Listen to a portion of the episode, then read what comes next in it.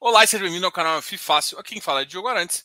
E aqui é mais um fechamento do iFix. E hoje o fechamento do iFix vem com um convidado. Vem com Ronaldo Candiev da XP Research para a gente conversar um pouquinho sobre cenário, o que esperar de 2022 e toda segunda-feira a gente fala aqui do relatório Focus. A gente vai começar com o relatório Focus. Eu vou deixar o Ronaldo se apresentar para a gente não acelerar muito. Vou deixar o Ronaldo se apresentar e depois a gente vai falar um pouquinho do, do, do, relatório Fox e vai entrar no cenário o que esperar de 2022. Eu acho que muita gente já está me perguntando isso, eu acho que faz sentido a gente conversar aqui e, além disso, trazer um analista uh, de uma casa bem importante para conversar com a gente. Ronaldo, seja muito bem-vindo. Pô, Diogo, muito obrigado. É um prazerzaço estar aqui. Acho que pô, a iniciativa que você tem trazido aqui conversa muito com a XP também, né? De trazer informação, democratizar, né? De um jeito bacana, de um jeito leve. Acho que tem muita gente aí querendo ouvir, entender o que, que a gente pode esperar para 2022 e a gente vai tentar aqui de forma conjunta aqui locubrar de uma forma tranquila, como se fosse uma conversa num bar aqui. Bom, só tá, só tá faltando a cerveja. Só tá faltando isso. Mas tá bom. Ah, um, um, dos assuntos que eu vou compartilhar a tela aqui, é, só para mostrar. Depois a gente mostra o site vocês também. Você pode acessando aí, até para a gente mostrar. Acho que tem algumas projeções bem legais lá no, nas informações de vocês. Mas eu vou compartilhar aqui o relatório Focus só para a gente começar a, a, a imaginar um cenário de 2022 com essa projeção aqui. Deixa eu compartilhar aqui para a gente começar a essa porque, uh, assim, vamos lá também, até para a gente começar. É, como é que você começa a desenhar esse cenário? assim? Você começa também olhando, olhando o cenário macro. É, como é que você projeta 2022? Como, como seria assim? Você vai explicando para a galera. Ah, eu começo realmente, eu olho um pouco o focos, depois eu vou para o DI, depois eu traço um cenário mais ou menos. Como é que você Legal. Pensa?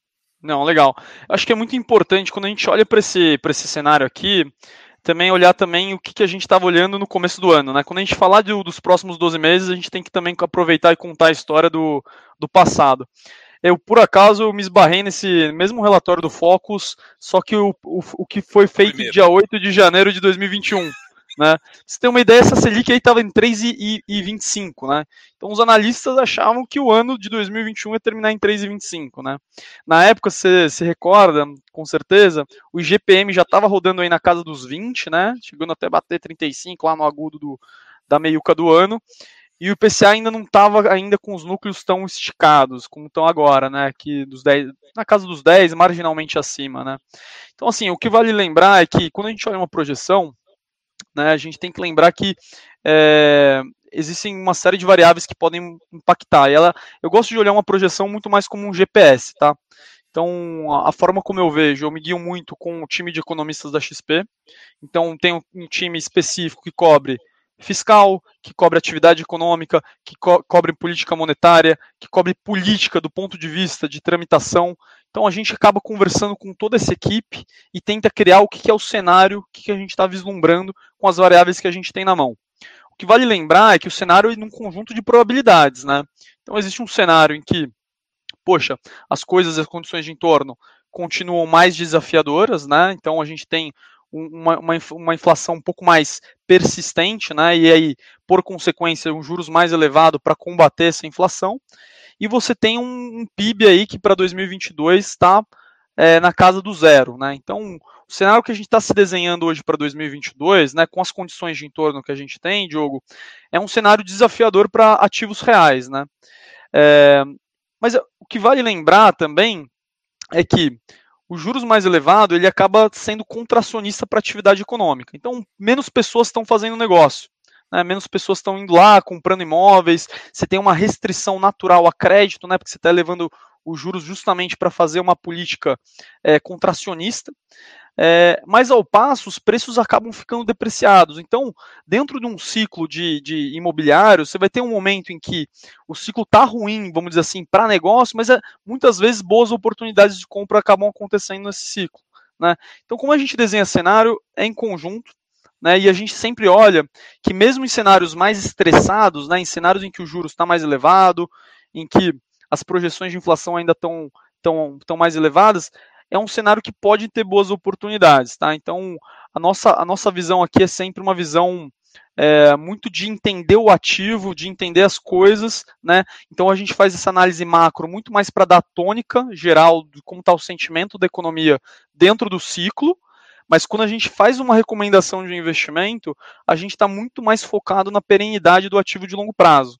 Então o que, que a gente quer ver? A gente quer ver se aquele ativo para de pé, né, daqui a 10, 20, 15 anos. Isso vai englobar entender a capacidade da gestão, entender o padrão construtivo daquele ativo, onde ele está localizado, qual que é a oferta e demanda daquela região, né, entender um pouco mais o micro.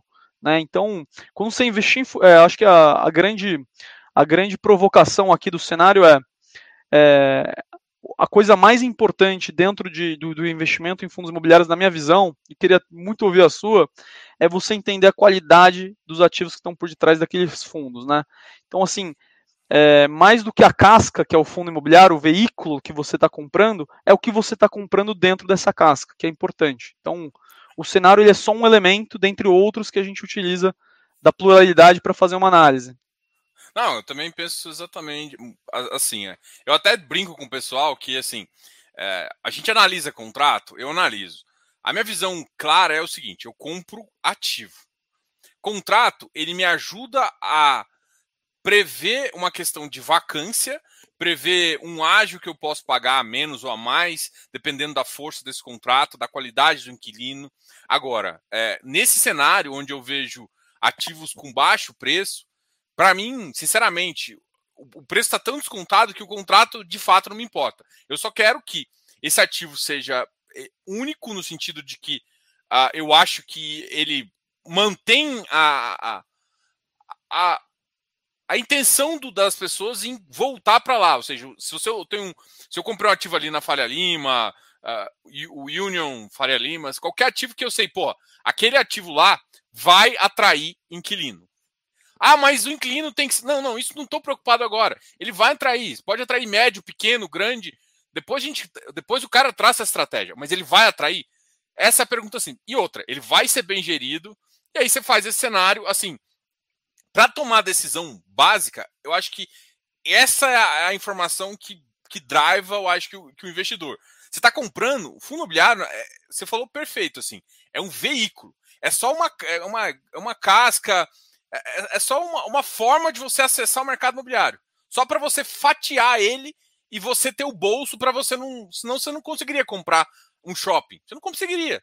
E na verdade, as, as, muitas vezes os fundos imobiliários nem tem um shopping inteiro, tem uma fatia de 60%, de 30%, de 25% de um shopping. Então, eu acho que essa, essa forma realmente é, ajuda a gente um pouco a entender. E aí, só falando desse cenário assim, e é, é, é, muito engraçado você pensar assim, por exemplo, olha, a gente está tá, tá tomando medidas contracionistas, né, para justamente frear essa inflação. Eu tinha lá em dois, no início do ano, eu tinha, eu tinha falado, cara, se a aceleração for alta, vai ser problemática para o fundo imobiliário. Se a gente tivesse um crescimento ali muito maior, eu, eu eu, assim, eu não sou economista, eu sou engenheiro de formação, mas na minha visão eu falei, cara, 3,5 não vai terminar é nunca. Eu falei, cara, uhum. eu posso. Sim, para mim é de 5 para cima, e para mim era para retomar, retomar o que a gente estava vendo ali em 2019, que ficou entre 6 e 4,5, que eu acho que já era um bom cenário para gente. É claro que a gente ultrapassou isso e, e muito mais, mas o que eu olho assim é, é que a gente está com um cenário, olha, uma coisa legal aqui, 2021 já começou a menor, ou seja, dezembro já não vai ser tão alto quanto previsto inicialmente. Então, o que, que eu olho com isso? Já é um indício de que uh, o mercado ele pode estar chegando uma, numa convergência. Essa convergência vai ser exatamente em 5 para 2022? Não. Mas é mais importante saber o seguinte: começou a ceder agora e vai convergir. Vai convergir para 6? Porra, não sei ainda. Mas eu, entre 6 e 5 eu acho que é um número fácil de chutar aqui. E o que, que isso implica? Está longe da meta ainda. É, não está no centro da meta. Então é uma coisa para ficar de olho. Mas é um, é um cenário em que, se terminar com essa faixa, é possível, se a gente estiver ali no 11,50, como está falando, já pensar em queda. E essa queda, ele é um momento importante para um cenário de quem, por exemplo, igual você falou, dos ativos reais, ele mostra. Só que o pessoal tem que entender, e, e se você analisar as curvas, é muito interessante. Não é quando a, a, a, os juros de fato caem, né? E é isso é um ponto que a gente pode conversar também. É momentos antes onde os juros já pode cair. Tem essa diferença que todo mundo acho que não compreende muito bem. É, é verdade. Acho que a, a, inflação foi o grande tema do ano também, né? Acho que se for falar Covid, inflação, eu acho que a gente tem que fazer algumas considerações importantes, né, Diogo? Primeiro que essa inflação não é um fenômeno piniquim, né? É um fenômeno global. Ele advém basicamente de dois fatores. O primeiro fator é basicamente a cadeia de suprimentos, né? Então você teve uma, uma restrição muito grande é, de oferta no momento da pandemia, né? Afinal, é, as empresas tiveram que se ajustar, algumas faliram, etc. E quando você teve o reabertura da economia, você pega uma demanda que está meio comprimida ali, querendo querendo aparecer, quando você reabre a economia, você não tem uma oferta suficientemente adequada, né? A gente vê isso muito em chips, né? Na economia chinesa, você vê que pô, tá faltando chip para fazer aparelho, tá faltando material, insumo básico, né? Por conta justamente. Né?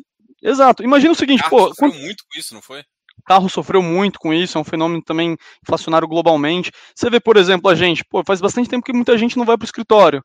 Quando você voltar para o escritório numa reabertura, você vai comprar sapato, né, as meninas vão comprar maquiagem. Então, você tem um, um quase que um carrego natural na reabertura de uma de uma demanda aí que estava reprimida, né? Então, esse foi o primeiro fenômeno. Então, a gente não está vendo só aqui no Brasil, a gente está vendo Estados Unidos rodando a 6% também, que é o maior índice há 30 anos. Né? O segundo fator foi energia. Energia no mundo inteiro subiu muito de preço. Né? Então a inflação não é um fenômeno só brasileiro, embora eu sempre falo que inflação aqui no Brasil é que nem alcoólatra, né? não pode dar, não pode beber, porque senão já viu, né? É, então assim, a gente tem que realmente tomar cuidado. É, outra coisa muito importante, Diogo, que eu acho que as pessoas têm que estar tá muito enraizado isso. Quando você vai pensar em ativos reais, o que importa não necessariamente é os juros, mas o que importa é o juro real né, o não juro nominal. Né? O que, que quer dizer? os ativos de real estate, eles são é, a literatura sempre fala, e a gente percebe isso quando a gente estuda horizontes mais longos, ele é um ativo que protege, né, uma classe que protege contra a inflação. Né? O, que, que o que, que é problemático para a indústria? É juro real negativo, é juro real abrindo, né? ou seja, você está literalmente você está aumentando o juro real, e é aí que mora o grande problema. Né?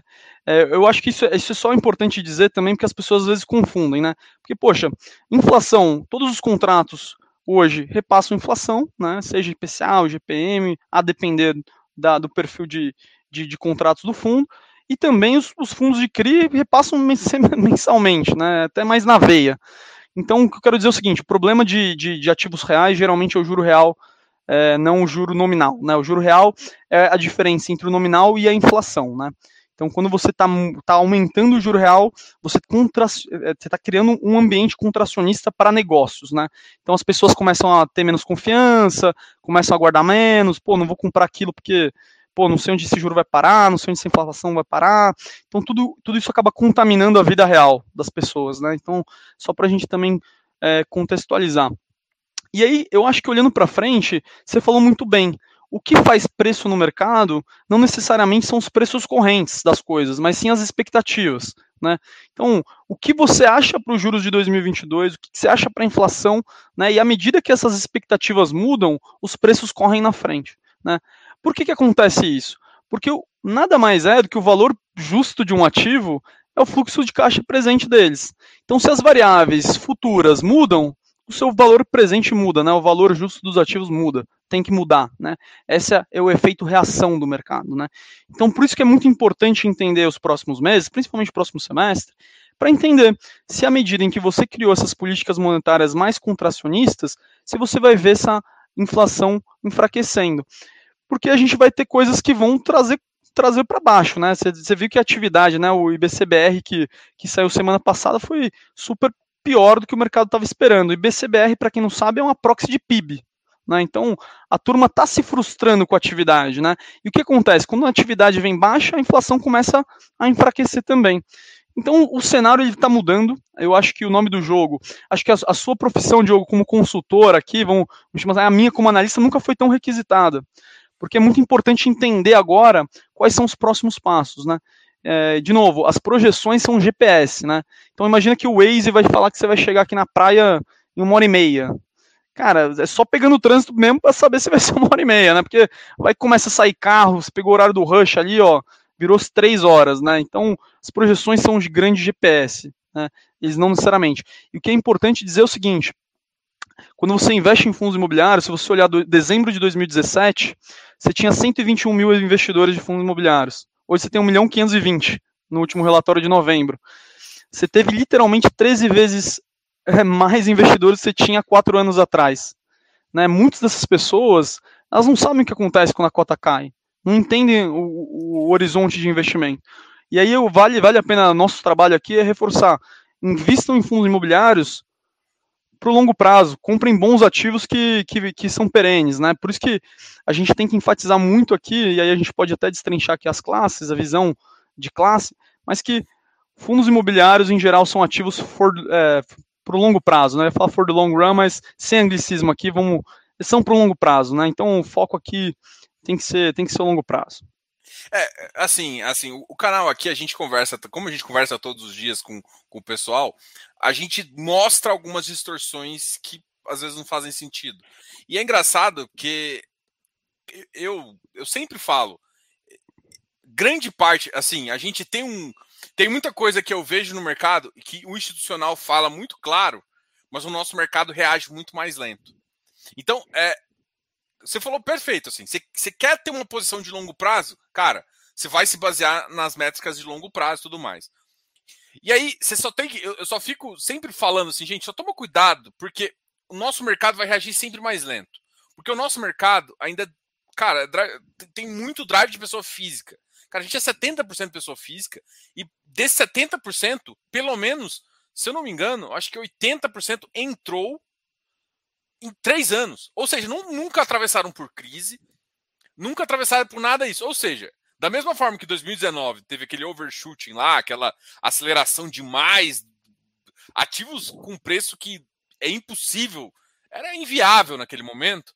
Hoje a gente está tendo o, o, o cenário inverso onde os ativos ficaram bem abaixo do que a gente esperava. Porque a gente sempre fala assim: olha, gente, o fundo imobiliário vai baixar até um certo ponto onde você tem, sei lá, um custo de posição. Uma base ali de um ativo real ali, você tem um custo de posição que drive. Ah, pode ficar 5%, 10%? Pode. Por quê? Porque o custo de posição muda, tem taxa. Tem umas mudanças em relação a isso. Mas normalmente não, não muda, não, não foge muito disso. E aí, de repente, a gente vê um mercado que tem fugido de tudo, assim. Você vê preços de ativos que você olha assim, peraí, não, não, você olha no mercado real, o pessoal negociando a 22, sei lá, uma Chucre, 25. E aí, se de repente você vai lá, o cara tá 18, 17, você fala, que, que é isso? Só que é, assim, quando o 17 vai virar 25? Eu acho que é essa pergunta que todo mundo faz. E, e uhum. eu acho que a uhum. resposta tá no, sua, no que você falou antes. Não é agora. É lá, é lá na frente que ele vai dar o catch-up lá. Eu acho que acho que é excelente essa provocação e eu vou até hum, discorrer um pouco nisso, né? Eu acho que o mercado, o mercado financeiro, né, o mercado de ativos financeiros, ele tem essa dinâmica que você falou.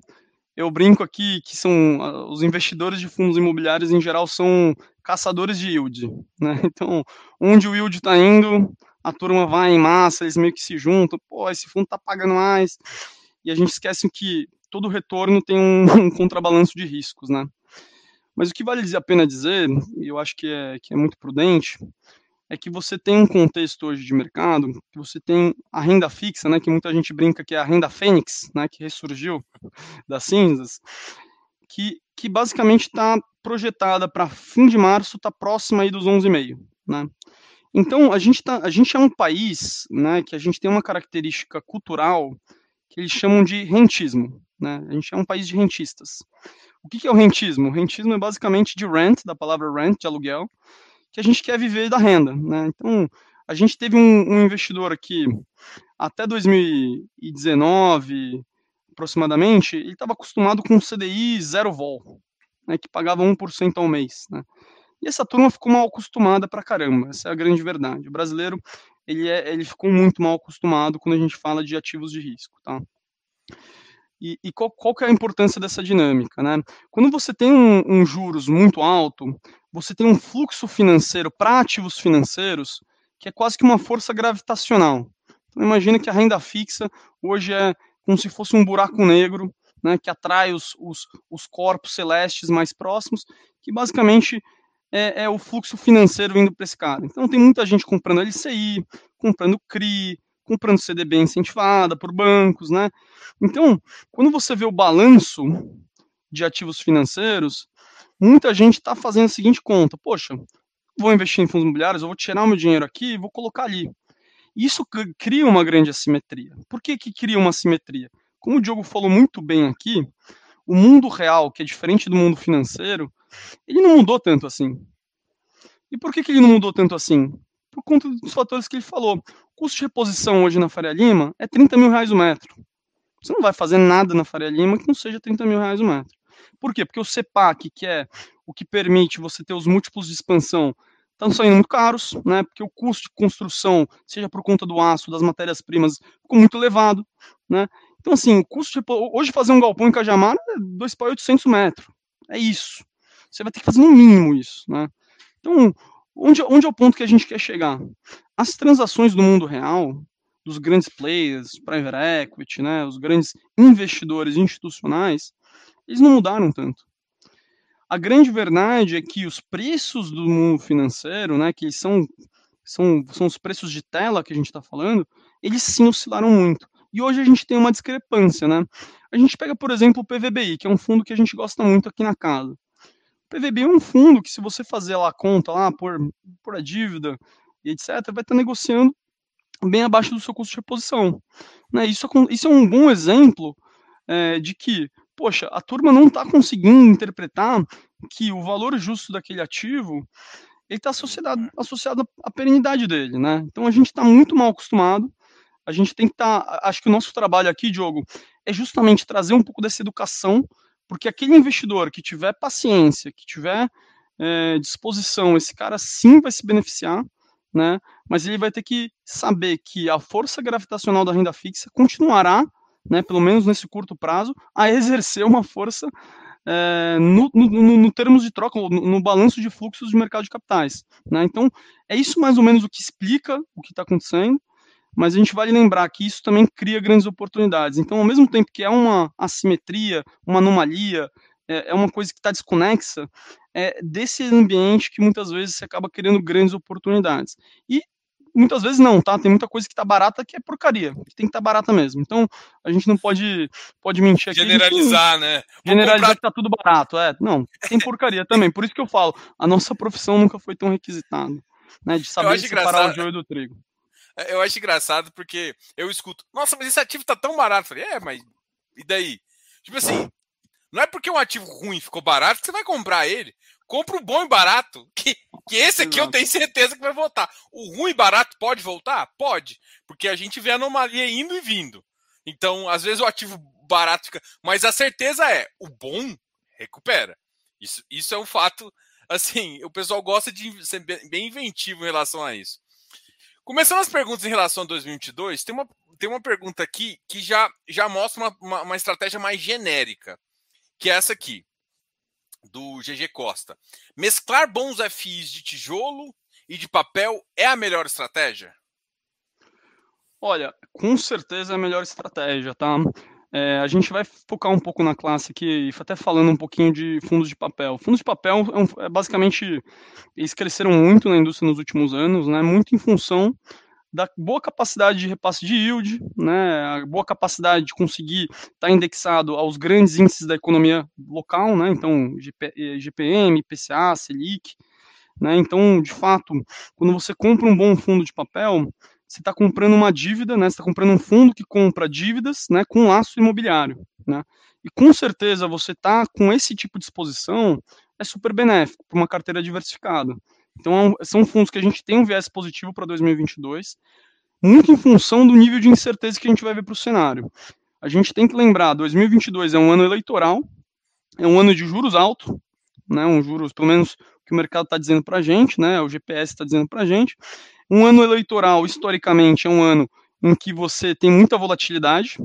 A gente fez um estudo aqui na XP. Não necessariamente você tem uma direção clara, tá? Nem para cima nem para baixo.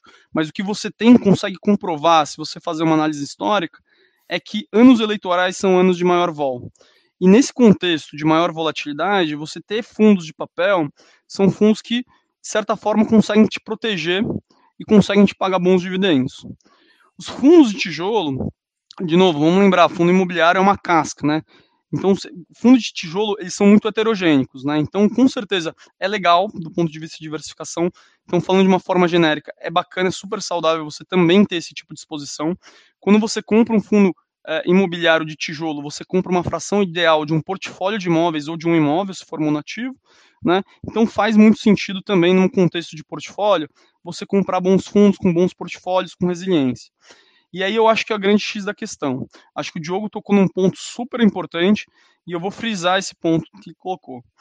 É, no fim do dia, se você for fazer um fluxo de caixa de um fundo, você vai ver que aproximadamente 70% do valor do fundo está na perpetuidade. Né? O que, que é perpetuidade? É o longo prazo. Né? Então, a gente faz um fluxo de caixa aqui de 5 a 10 anos do fundo, né, dos próximos anos, e o resto a gente coloca na perpetuidade, assumindo que o valor do imóvel é, é, é, perene, né? que o imóvel tem a capacidade de ser perene no tempo. Essa é uma premissa muito forte. É uma premissa em que você acredita que aquele imóvel tem a capacidade de se reinventar. Então, como 70% do valor dos imóveis, em geral, tá, a regra de bolso, está na perpetuidade, grande parte da sua convicção enquanto investidor tem que ser na capacidade do portfólio de estar tá perene no tempo. Então, assim, vamos olhar, por exemplo, a indústria de logística e falar um pouquinho de cenário. Indústria de logística no Brasil, a gente tem 34 milhões de ABL, aproximadamente. Isso aí é basicamente 15 vezes menos que os Estados Unidos têm, tá? Dos 34, aproximadamente 16 milhões estão no estado de São Paulo, tá? Isso aí é menos do que Dallas tem. Né? Então, a gente está falando aqui de proporções ainda de, de galpões logísticos no Brasil muito pequenas, né? A gente é muito pequeno em galpão logístico. A gente tem uma trajetória de vacância que em 2018 foi 20% a vacância dos, dos galpões logísticos, em 2019 foi para 15 aproximadamente, e hoje está rodando perto de 11. Né? Então você vê que é uma trajetória decrescente. Você tem o vetor do e-commerce, que é o quê? Mudança de hábito de consumo. Né? A pandemia, à medida que você teve a restrição de mobilidade, ela acelerou o processo de e-commerce, mas era um processo que já vinha acontecendo em todas as economias do mundo. Né? Então, o que, que a gente tem para o cenário de, de logística? a gente tem um cenário aqui de uma tendência secular, que é o e-commerce, que vai puxar a demanda para esses galpões para os próximos anos. E não é um, dois anos, a gente está falando de 10, 15 anos. Eu, particularmente, trabalhei em fundo de, de logística, né? Eu trabalhei em private equity de logística. Então, conheço bem esse mercado. Então, a nossa, a nossa visão aqui para a logística é que se você comprar ativos bem posicionados no que a gente chama do last mile, né? Que é basicamente aquele raio que faz a última entrega, a última perna da entrega, né, que é o raio 30, geralmente São Paulo, né, o raio mais próximo aqui de, de Belo Horizonte. Esses ativos estão super bem protegidos. Por quê? Porque você tem um inventário que dos 34 milhões, 90 a 85% é obsoleto, são aqueles galpões com baixo padrão construtivo, né, que tem perfil industrial, aquele que a gente chama de pau velho, né, me perdoa o francês aqui, e você tem 15% em padrão construtivo elevado. Quando você tem uma operação do e-commerce no Brasil, você precisa de um padrão construtivo muito elevado. Você precisa de cross-docking, você precisa de área de manobra, você precisa de um, um piso que aguente 6 toneladas, você precisa de um pé direito de 12 metros, certificação LEED. Esse tipo de galpão não tem em excesso. Você não tem uma oferta abundante desse tipo de galpão. Você não tem uma oferta abundante de terreno no raio 30. Então, se você comprar bons ativos logísticos, né, para o longo prazo, pensando aqui em perpetuidade, né, com certeza é uma classe que tem as características de resiliência. Eu só quero frisar alguma coisa. É, começo do ano teve uma hype de logística, né? Então a gente, poxa, logística, logística, logística. Acho que teve um pouco de acomodação de preço, né? A demanda deu uma enfraquecida, né? A demanda de curto prazo deu uma enfraquecida, embora a tese de longo prazo continue intacta a demanda de curto prazo deu uma enfraquecida e perdeu um pouco de apelo. Mas se você está pensando no longo prazo, está pensando na sua aposentadoria, com certeza o setor logístico é um setor que você tem que estar tá de olho. Né? Então, esse é um exemplo. Né? Então, é, quando você for olhar esses fundos de tijolo, foca muito na qualidade é, do padrão construtivo e no raio das grandes metrópoles, do CBD, né, do Central Business District, né, que é o, a área central de negócios. Não, com certeza. É, tem, um, tem um detalhe aqui que você estava comentando, e aí a gente, até para a gente fatiar aqui, uma das teses que eu tenho, assim, no curto prazo, é que mesmo assim, mesmo já definido essa, essa taxa de juros para 11,5 e muita gente já falar que está no preço, eu ainda acho é, que o investidor ali, uh, pessoa física brutal ali, ainda não colocou todo, todo esse, esse, esse, esse juros embutido na, na, na taxa ali, né? Até, por, pra, até por, pelo próprio prêmio de risco que eu enxergo, assim. Então, eu tenho uma visão que no, no, no curto prazo eu, eu tenho uma preferência um pouco ainda por papel. O que eu sempre vi nesses anos eleitorais é que o, o segundo semestre apesar de vol vai ter sempre, né? Mas o segundo semestre já é ele, ele acaba sendo um pouquinho mais direcional. O primeiro semestre é mais bagunçado, tem aquele negócio, mas o segundo semestre é mais direcional, ou para cima ou para baixo, dependendo de quem está na frente. Eu não sei se você tem essa visão. Então, eu, tenho uma visão que no curto, ainda nesse primeiro semestre, eu tenho, eu, hoje eu tenho uma, uma certa preferência, né? Vamos, vamos lá falar de uma estratégia que às vezes eu penso assim, eu tenho uma preferência um pouquinho mais para papel. Eu acho que assim, muita gente gosta de. Tem muita gente. Eu já escutei alguns investidores falar que fica 100% e tal. Eu não sou muito fã dessa filosofia 100%. Tem hora que eu, eu pendo meu, minha probabilidade, porque eu posso errar. Então, a minha filosofia é assim: como eu posso errar, eu não vou ficar 100%, porque senão eu, eu erro com 100%. Eu, só que, como eu tenho uma tendência, eu, porra, eu ponho uma porcentagem um pouquinho maior para ver se eu aproveito a distorção que pode acontecer. Né? Eu acho que quando você monta um portfólio, e, e, eu acho que essa, essa vai ser a minha pergunta, é que você tem que colocar um, um, Igual você falou, né? É igual o GPS, mas você tem uma probabilidade de das duas horas virarem quatro, cinco, chegar mais carro e não sei o quê. E essa probabilidade, ela, ela é importante para você guiar um pouco assim.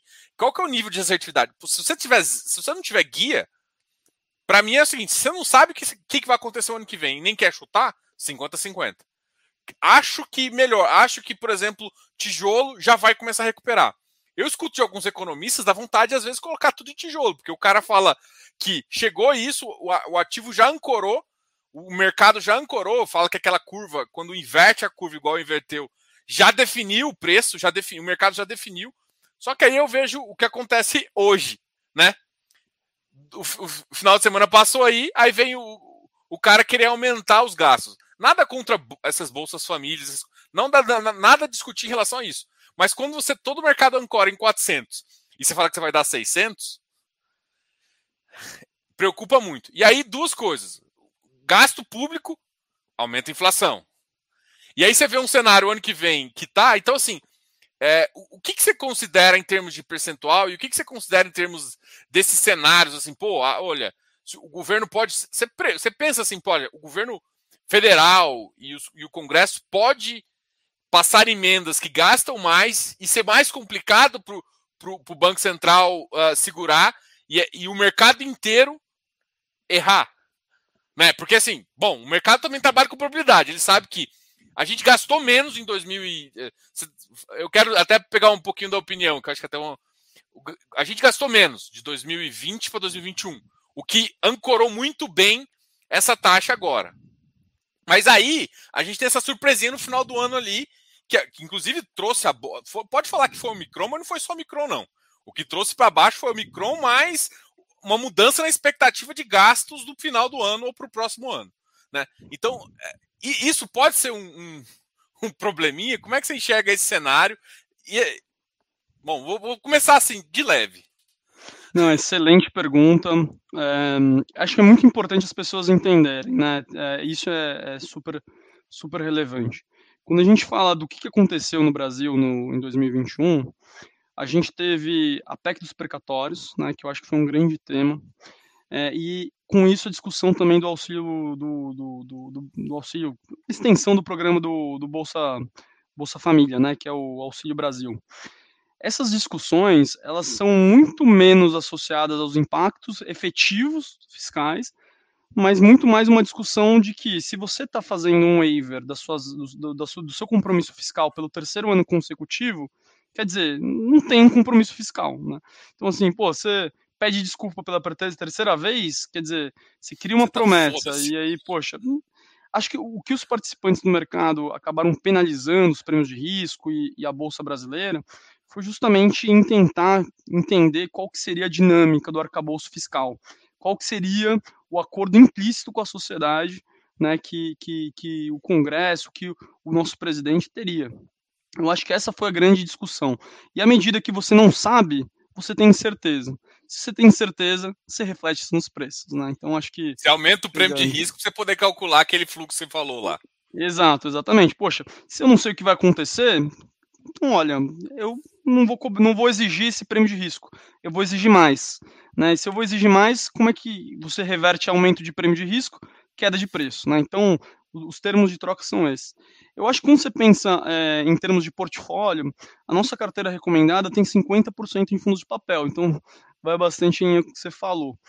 A gente acha que a gente tem que ter um equilíbrio mesmo entre fundos de papel e nossa carteira ele tem um viés defensivo, né? Então a gente quer literalmente pensar em todos os investidores em diferentes jornadas, né?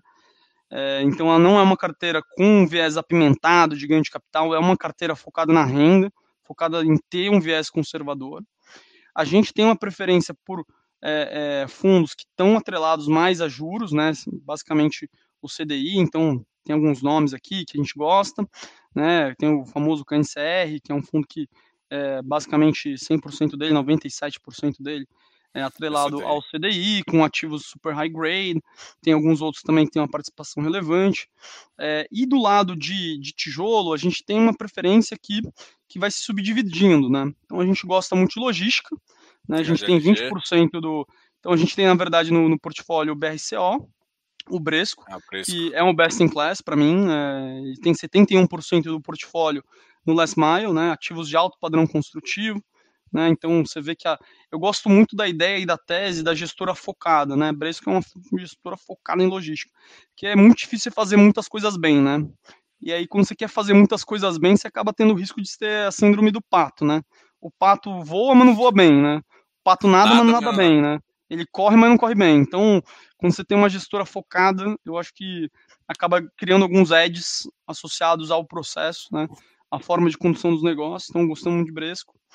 Né? Então, a gente tem a gente também tem um LVBI também, que é uma turma super experimentada, né? A gente está falando de uma gestora aí fundada em 2006, né? Mais de 85 investimentos, transações, né? Então um time super sênior. É, então a gente gosta também, tem essa tese do last mile, tem um, ativos também extrema, que é um ponto super estratégico para abastecer aqui o, o oeste mais o, do estado de São Paulo, né? Tem muita região rica lá. Então ele é focado aqui em cidade de São Paulo extrema, né? Você vê isso compõe basicamente 60% do fundo, a gente gosta bastante também. A gente também tem um pouco de lajes, né? Uma proporção menor, né? E, e, deixa, eu, deixa, eu, aproveitar que gente, antes de você falar, não sei nem se você pode falar e tal, mas eu vou fazer uma pergunta em relação a um ativo que eu também gosto, portfólio, mas a pergunta é sobre alavancagem, né? Falar do, por exemplo, do BLMG, né? ou GALG. O Galg ele tem um viés para mim um pouco. A minha cabeça ele tá mais. Ele não é exatamente um industrial, mas como os contratos são mais longos, então eu, eu trato ele mais como, como se fosse um industrial.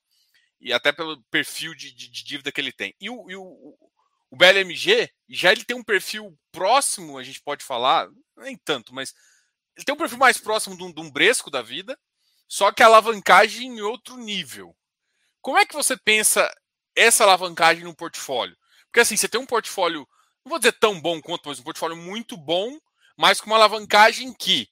É, aí aí, aí a, a visão é dos. que nem todo mundo tem essa, é, esse entendimento do que é o impacto dessa alavancagem no portfólio, né? Que às vezes é ter que colocar capital em momentos difíceis, é, é, qual que é o prazo. Como é que você enxerga é, esse portfólio alavancado dentro de uma carteira de análise, assim, talvez uma, uma visão assim? Legal, excelente pergunta, Diogo. Eu acho que a gente está engatinhando ainda na indústria em termos do que se refere à alavancagem. Se você for ver os REITs lá fora, que são os primos, né? Eles não são exatamente fundos imobiliários, tá? A gente tem que ver que eles têm um viés muito mais são de empresa, ações, tá? É, são muito mais uma carinha de ações, mas são o que a gente usa de benchmark para comparar. Essa turma opera aí na casa de 30%, 40% de LTV. O que é o LTV? É a quantidade de dívida que você tem sobre o valor dos seus imóveis, né? Então, imagina que você tem 100 milhões de reais em imóveis, você vai ter aí operando aí em 30 milhões de reais de dívida. Né? Então, acho que acho que esse é um, é, um, é um cenário que mostra que, poxa, é um mercado de capitais muito mais evoluído que o nosso, né? A gente tem uma negociação aproximadamente 20 vezes maior que o nosso. Então, em fundos muito mais concentrados, né? Mais, mais robustos em termos de tamanho. Tem, eles têm menos fundos que a gente e eles têm mais alavancagem que a gente.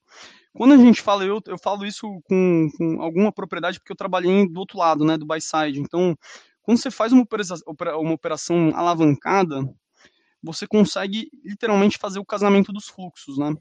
Então, ela é uma operação em que o seu passivo e o seu ativo conseguem estar casados indexadores. Você consegue saber o quão accretive essa operação é. Né? Então, você vai ter o, a receita imobiliária, né? e aí você vai ter o delta de quanto você está tendo de carrego. Se o, ativo, se o passivo sobe, porque está indexado, vamos supor, IPCA mais 6, em geral, aqueles contratos também estão indexados a IPCA, então você acaba tendo um efeito neutralizador.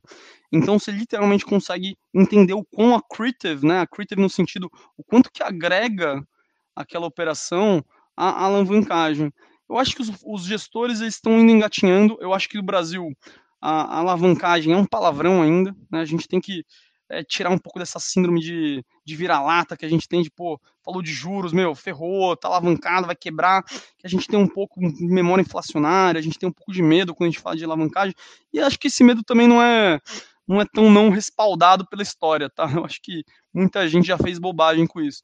Mas o que eu vejo é gestores altamente qualificados fazendo esse tipo de, de, de operação, gerando e, e, colocando muitas vezes nos fatos relevantes né, o quanto está gerando de valor, né? Então, eu vejo que a indústria se profissionalizou bastante. Né? Então, à medida que os investidores chegaram e as empresas e os gestores estão fazendo esse tipo de operação, a gente tem visto cada vez mais é, esse tipo de operação e eu vejo com muitos bons olhos, tá?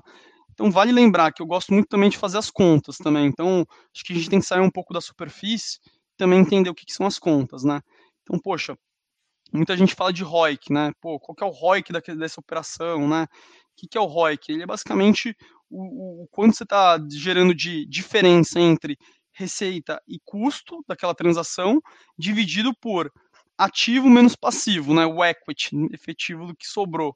Se o ROIC é positivo, aquela operação é accretive para a operação. Então, é importante que o gestor faça muito disclaimer dessas coisas, né? mostre também a indexação, duration dos ativos casados, mas eu, eu vejo com muito bons olhos, tá? Então, não me preocupo, não sou um cara que tenha considerações negativas. Eu acho que a galera que tem feito isso tem feito isso com primazia e eu acho que é um passo importante para o desenvolvimento do mercado de capitais. Legal, mas você acha que, por exemplo, o seu investidor daria, uh, uh, entenderia isso muito bem na carteira? Essa, essa é a pergunta, acho que é a mais difícil. É você olhar assim, você acha que o investidor, porque eu entendo, minha visão é a mesma. E eu gosto de ter, eu, eu gosto de ter por, portfólio, assim, eu gosto na prateleira ter esse aqui não tem alavancagem, esse aqui tem um pouquinho, esse aqui tem 10, esse aqui, esse aqui. E aí eu monto ali o meu sanduíche pro cara lá. E de repente, de acordo com o cara e tal, faço aquela coisinha lá. Mas hoje você acha que. Aí você fala assim, pô, esse aqui é alavancado? Qual que é o risco? É isso, isso. Mesmo se apontando, e eu acho que você aponta em relatório, aponta em outras coisas. Você acha que hoje o nosso investidor, na maturidade que você acha que o nosso investidor tá, entende isso bem? É, é engraçado isso. A minha percepção, Diogo, é que dentro do espectro de investidores é, de mercados imobiliários, você falou muito bem, 80% deles é, chegaram nos últimos três anos, né? Você vê, a gente até fala esses números, né? 121 mil em dezembro de 2017, 1 milhão e meio agora, né? São 13 vezes mais investidores. O que eu percebo é que a gente tem um espectro de tipos de investidor muito grande. Né? Você tem aquele cara que entende tão bem quanto um analista, né? O cara vai no detalhe, pô, abre balancete, e você tem aquele cara muito iniciante. Então, esse, nesse espectro, eu diria que é uma pirâmide, na verdade, né? Então, a base aqui em cima, né, a base de baixo aqui, estariam os investidores que são mais iniciantes, né, que é a maioria, e essa turma tem uma dificuldade adicional. Mas, assim, eu acho que também tem um pouco do nosso papel. Eu, eu dou aula também, né? Eu sou professor de derivativos, dei aula de portfolio management, de real estate, private equity, e eu, e eu acredito muito na educação. Eu acredito que, mesmo conceitos complexos, as pessoas elas são capazes de entender. O grande, o grande público consegue entender. Então, eu sou do viés de que é, acho que cabe aos gestores, e muitos deles estão fazendo isso muito bem nos, nos relatórios gerenciais, em explicar as transações, e cabe a nós, como educadores financeiros, de estar tá trazendo isso para eles. Eu acho que o desenvolvimento do mercado de capitais não pode ser freado por isso. Eu acho que é muito mais a gente trabalhar né, enquanto indústria para aumentar o nível né, de, de conhecimento da turma e aí cada vez ficar mais palatável isso. E aí acho que você faz um trabalho excelente, tem outras pessoas que fazem um trabalho excelente nesse sentido, do que pensar o inverso, né? Não, não vamos pôr alavancagem que o cara não vai entender. Não, vamos eventualmente pôr se for benéfico para ele e vamos tentar explicar e vamos tentar subir essa régua, né? Eu acho que eu sou da, da eu sou da eu sou do, do desse tipo de, de, de mindset, do mindset de que cabe a nós tentar explicar, e se não entender na primeira vez, a gente explica de novo, explica de novo, e a gente vai fazendo esse ecossistema ficar cada vez melhor. Né? E eu acho que isso vai não só aumentar na questão da alavancagem, mas eu acho que também em outras operações mais complexas, né? A gente está vendo o desenvolvimento dos fiagros, muita coisa nova acontecendo, a gente tem que levar a barra, a gente tem que estar tá no, vamos dizer assim, na fronteira, na vanguarda do que se refere educação financeira, e, e, e é basicamente essa, essa minha visão, Diogo. Não, boa, eu tenho uma visão muito semelhante. Eu acho que tem que é, fazer. Eu só acho que, por mais que a gente eduque, eu acho que o pessoal ainda tá um nívelzinho. Acho que a galera tem que dar umas forçadinhas aí. Esse é um... Mas eu entendo a sua visão, eu também tenho essa visão. Eu, é porque eu, às vezes eu dou uma, uma pegada aqui, porque eu soltei esse tempo atrás um vídeo sobre alavancagem, mas mais voltado a FIPE do que exatamente a fundo imobiliário. E eu acho que é, o pessoal lá também não entende muito lá. Antes, eu até vou, vou puxar esse assunto com você, mas aí eu, eu, eu queria perguntar sobre é, essa, essa questão, por exemplo, uh, é, que, que, o Fisney Pepper falou aqui também. O cenário que vocês, vocês como você tem economista-chefe, essas coisas assim, vocês acabam trabalhando com, às vezes, uns cenários um pouco diferentes. Como é que é? é eu acho que o pessoal está curioso também em saber se, se quão diferente é esse cenário que você trabalha. Não, excelente. Turma, boa pergunta. A gente trabalha com um time de economistas aqui na XP. A gente está falando de um time aí, aproximadamente 10 pessoas, não sei exatamente o número. Ele é liderado pelo Caio Megali. O Caio ele já foi secretário da Economia, ele já trabalhou em várias instituições públicas, trabalhou no Ministério da Economia, é um, é um doutor super é, super qualificado e o time dele é um time espetacular assim de, de analista, cada um fazendo uma coisa. Eles têm várias, várias projeções. Quando a gente faz os nossos modelos, a gente geralmente usa as projeções da turma e essa projeção geralmente não está muito fora do consenso, tá? É um, é um, time que às vezes na margem tem um, um viés é, mais pró-inflação, menos inflação, mas em geral ele está transitando aí mais próximo do cenário, cenário de mercado, tá? É, eu acho que eu acho que é um pouco disso. Assim, eu convido vocês a irem para a plataforma de conteúdos da XP, tá? Essa plataforma de conteúdos ela é aberta, gratuita. Lá você vai ver os relatórios de fundos imobiliários, todos os nossos relatórios que a gente posta. Você vai ver todos os relatórios do Caio, todos os relatórios da equipe de ações. É, eu, eu falo assim, tendo trabalhado em vários bancos e, e, e, e com toda a humildade possível, que a gente tem hoje a melhor plataforma aberta de conteúdos. Então, convido vocês que são fãs a, a, a, a engajarem na leitura, seguirem a gente nas, nas redes sociais, porque tem muita coisa boa. Legal. Agora, uma pergunta sobre, sobre essa, essa questão, por exemplo, talvez seja um achismo aqui, mas é, todo mundo sabe que, por exemplo, o melhor momento para se comprar um ativo imobiliário é normalmente quando ninguém quer comprar quando a juros, o juros está mais alto, quando a gente tem é, essa abertura tão grande, só que não, não é complicado. Seria a alavancagem a resposta para isso? Né? Hoje, hoje, em dia, por exemplo, você teve a segunda compra ali, o Vino está puxando uma compra, inclusive da Globo. Você é, viu essa questão. E aí, aí tem, tem duas coisas, né? São, são dois, dois, itens que eu acho que vale a pena é, discutir. Uma é compra alavanca, a alavancagem para comprar sendo sandável. E a segunda é cada vez mais a gente vê integralização de ativos com portfólio. Né? Ou seja, o cara tem um portfólio aqui, vocês meio que os gestores combinam o preço entre dois pares e integraliza. E aí só fica restrito para não cair na questão é, é, de imposto lá da receita, que o, o, próprio criador não pode ter uma porcentagem maior e ter uma desoneração fiscal, aí, aí todo mundo coloca no contrato que ele pode ter no máximo, acho que 13 ou 25, dependendo do caso lá. O que, que, você acha disso, desses movi desse movimento em relação. Aí a gente pode falar de um dos casos, se quiser também.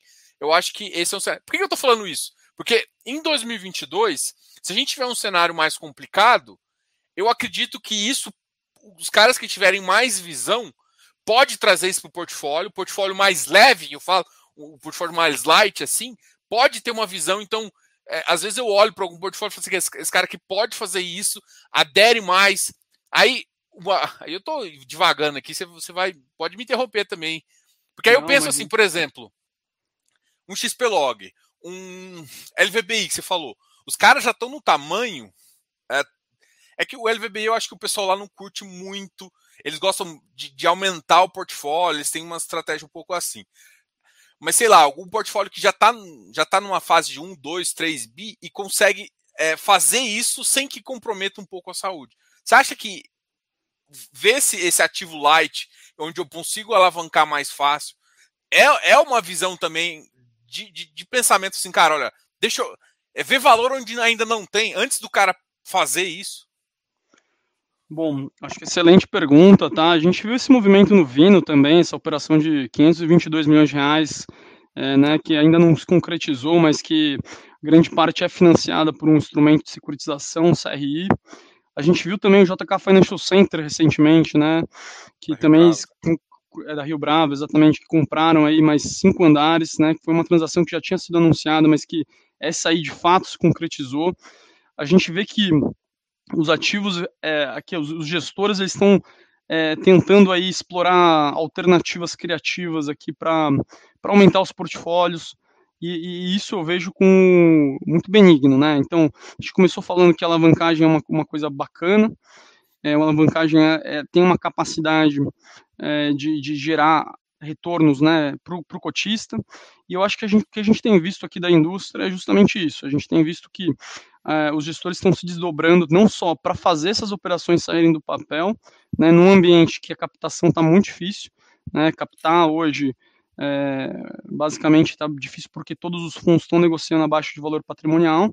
Então você tem uma dificuldade aí muito grande de trazer dinheiro vindo de, de recursos financeiros, né? Porque em geral esses caras não querem fazer nenhuma captação abaixo do valor patrimonial, até pela natureza de diluição que essa operação traz. E aí estão se desdobrando aqui, fazendo transações conjunto, fazendo emissões de securitização, dívida. E eu vejo isso com muito bons olhos, porque eu acho que dentro de um ciclo é, imobiliário, você vai ter vários ambientes. Você vai ter ambiente de expansão, retração, depressão, né? Então, dentro do ciclo imobiliário, muitas vezes um ambiente mais hostil é o que propicia boas oportunidades, né? Então, a forma como eu estou enxergando isso é muito positivo. Acho que os gestores têm feito um trabalho excelente de explicar as transações para o público. Né, eu acho que estão falando de ROIC lá, a Rio Bravo fez a. explicou, pô, fez a conta lá, 8% de ROIC né? Você vê que é pô, do equity mesmo, é accretive aquilo, né? Então, poxa, você vê que a turma da Vino também, a turma da 20 fez um trabalho espetacular naquele fato relevante é, em explicar a transação. Cara, parece que você está lendo uma notícia no valor, assim. É incrível, né? A turma falou exatamente como eles vão ser financiados, como é que foi a transação. Então, poxa, 35% vai ser via emissão é, de cotas, 65% dessa operação estruturada, a gente viu um preço por metro quadrado aí na casa dos 13.369, é, um cap rate aí de 7,6, que é bom se for pensar a região lá da Chucre. Então, poxa, é, eu estou vendo assim com muito bons olhos, assim, eu estou achando que a indústria está crescendo é, no matter what, né? Não, não importa o que, os gestores estão tendo a capacidade aqui de, de crescer os portfólios. Então, estou muito, tô vendo isso com muito bons olhos e muito animado, tá? E, e o caso, por exemplo, do VISC, que foi a integralização ali do, do ativo, é, que seria uma, uma outra saída, né? Ou você negocia via, via, via uma alavancagem, ou se negocia via, via. Integralização.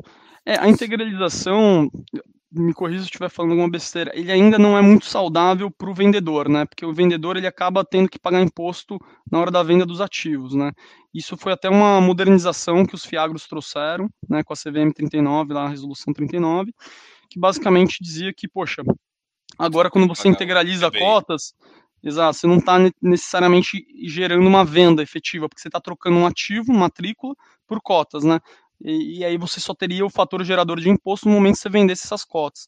A legislação ainda para fundos imobiliários ainda não está 100% azeitada para a gente ver uma explosão de coisas vindo disso. Tá? Então, quando a simetria é muito grande, né, a diferença é muito grande do preço de aquisição para o preço de venda, acaba tendo um, um, impacto maior, né, porque a carga tributária acaba ficando maior nesses casos. Então, ainda a gente acha que, a minha visão, tá, é que esse instrumento ainda precisaria ter um pouquinho mais de cuidado, modernização, talvez, é, do ponto de vista jurídico, né, para ficar mais parecido com o que estão fazendo agora nos fiagros. Mas é um instrumento que pode funcionar quando o preço de aquisição versus preço de venda é muito parecido, porque daí o fator gerador é muito baixo de, de imposto.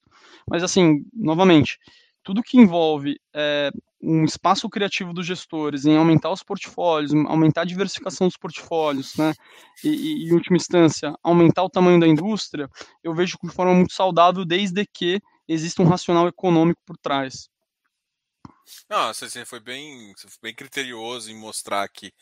É, não, com certeza o que você falou é muito importante. Né? Até hoje, é, se você for notar, eu acho que o pessoal não deve te observar em alguns fundos, que alguns fundos ainda carregam mesmo que solo, acho que o BRCR é um caso deles, carrega FIs dentro lá, que ele adquiriu praticamente toda a porcentagem de cotas, porque a transação que ele teria que fazer geraria tanto imposto que é mais fácil pagar os, os custos e tudo mais do ativo do que realmente fazer essa transação de fato.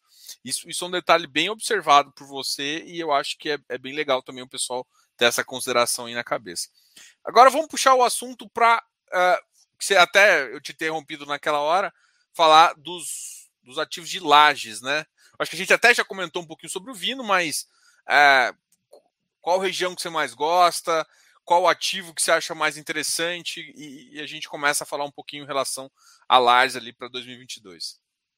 Não, excelente. Bom, acho que lajes a gente, o que a gente tem visto, né, que grande parte do que foi o redimensionamento das lajes é, advinda da pandemia já foi feito, tá?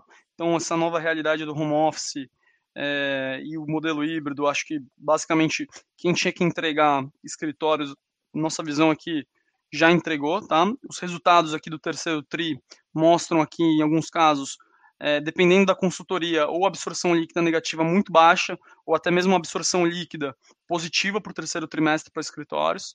Né? A minha visão aqui, pensando em fundamentos de longo prazo, é que é muito saudável ainda para a classe. É, então, se você for ver é, São Paulo vis-à-vis é, os mercados internacionais, né, Nova York, por exemplo, você vai ver que a gente tem um estoque muito obsoleto também de lajes, né?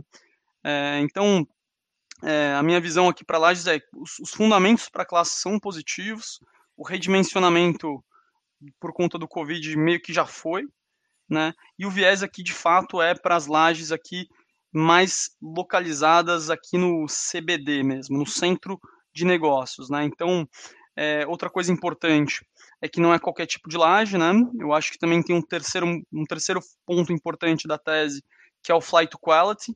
Então, muita gente acabou saindo de regiões secundárias e conseguiu aproveitar para migrar para centros mais, mais importantes, né? mais, mais relevantes do ponto de vista de negócio. É, então, pode falar. Não, eu ia perguntar de cases mais, mais ainda. Uh, três cases que eu queria te perguntar de lajes, assim. O primeiro case é o case do River One, que eu acho que é um, é, é um case bem interessante, porque ele é uma semi-região boa, e aí fica do outro lado da ponte. Eu queria saber um pouco da sua opinião. O outro é Shuk Zaidan, e o outro agora eu fiquei na dúvida. Eu falei três, mas agora é quatro. é a Chácara Santo Antônio e, e Barueri, né? Acho que, eu acho que esses quatro aqui eu queria que você, a gente abordasse, assim, até para citar. É, eu queria ver, por exemplo, sua opinião em relação a. O River One, eu acho que é um ativo que, que, que, o pessoal está bem curioso. Ele traz, o RBR Properties tem uma boa gestão, o Caio manda muito bem lá, só que ao mesmo tempo não é tão trivial assim quanto um talvez um ativo ali na o, o Plaza, né? O Plaza Faria Lima, que tá, né? Apesar do restante do portfólio não ser tão legal. Mas enfim. Olha, assim, eu, eu, eu sou, assim, a minha tese de lajes é um viés construtivo para lajes AAA no Itaim, JK, Jardins. Assim, todos os outros, outros pontos eu tenho alguns parênteses e algumas incertezas. Por quê? A gente está vendo novas variantes, eventualmente novas restrições de mobilidade. Recentemente, agora, a influência B subindo também, sendo mais um outro, outro, outro problema aqui.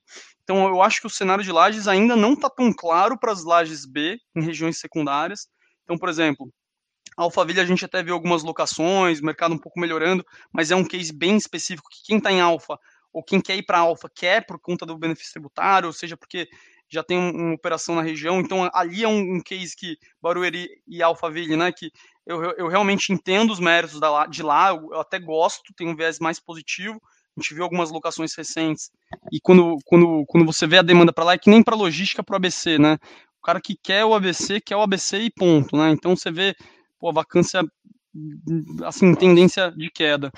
É, quando a gente olha para Chucre e para depois do, do, do, Rio, né, atravessando o marginal ali, eu já tenho um pouco mais de parênteses. Eu acho que lá você até é, tem um ambiente bom para negócios, é um CBD, de fato é um centro de negócios importantes, mas você tem aí alguns é, escoamentos, assim, é, problemas de escoamento de, de, logística mesmo, de trânsito. Tem muita gente que odeia aquela região, não gosta. Então, assim, sempre que a gente fala em termos de, de chucre, é, Chácara Santo Antônio, eu geralmente torço o nariz, tá? Então, acho que dando um nome para um fundo que eu gosto bastante, eu acho que é o PVBI. O PVBI é um fundo com lajes AAA, né, todos na região da JK, é, Faria Lima e, e, e, Jardins, né? A gente teve uma questão específica lá da Prevent Senior, que aparentemente foi resolvida, o Abud foi ao mercado, abriu as questões contratuais, é, e que de fato ali você realmente tem um, um portfólio resiliente para todos os mercados. E eu acho que esse é o mantra que a gente tem que ter em Lages, Diogo. É um, é um portfólio que seja resiliente em todos os mercados. Ah, teve problema, cara, o Itaim, a Faria Lima, a JK vai segurar. Porque um, como o cenário ainda é incerto para termos de mobilidade, restrição e o que, que vai ser esse dimensionamento, embora parece que já estancou, eu acho que a gente tem que sempre estar tá pensando em ativos de altíssima qualidade, tá? E aí eu faço uma pergunta talvez um pouco mais marginal, assim, de, de ótica, com, com, não só construtiva, mas de tamanho, assim. Vamos lá. É, quando a gente vai ali para Faria Lima, o tamanho que o, a, o tipo de empresa que vai para essas lares são empresas normalmente maiores, de um âmbito maior. Dependendo, né? Tem um. Agora tem o Plaza ali, que é para umas empresas menores, mas no geral você tem esse tipo de empresa. E aí, por exemplo, ali na Vila Olímpia, que é o Velol, por exemplo, que aí você já vê escritórios menores com um outro tipo de público, né? É, como, é que você, como é que você faz essa transposição de falar assim, olha, isso continua sendo ativo. Pô, a, a Vila Olímpia também tá com uma vacância interessante, ainda tá com uma vacância baixa, mas o, o tipo de empresa que ela atrai, pensando no PIB, pensando em, talvez é um público que está sendo tá sofrendo mais do que o, caixa de uma empresa grande.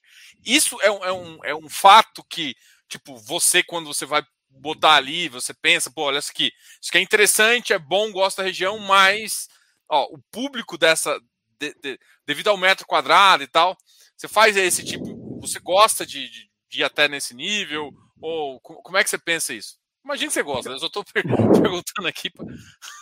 Não, eu gosto bastante de nesse nível. É... E assim, a minha visão assim, é, é positiva para a região da Vila Olímpia.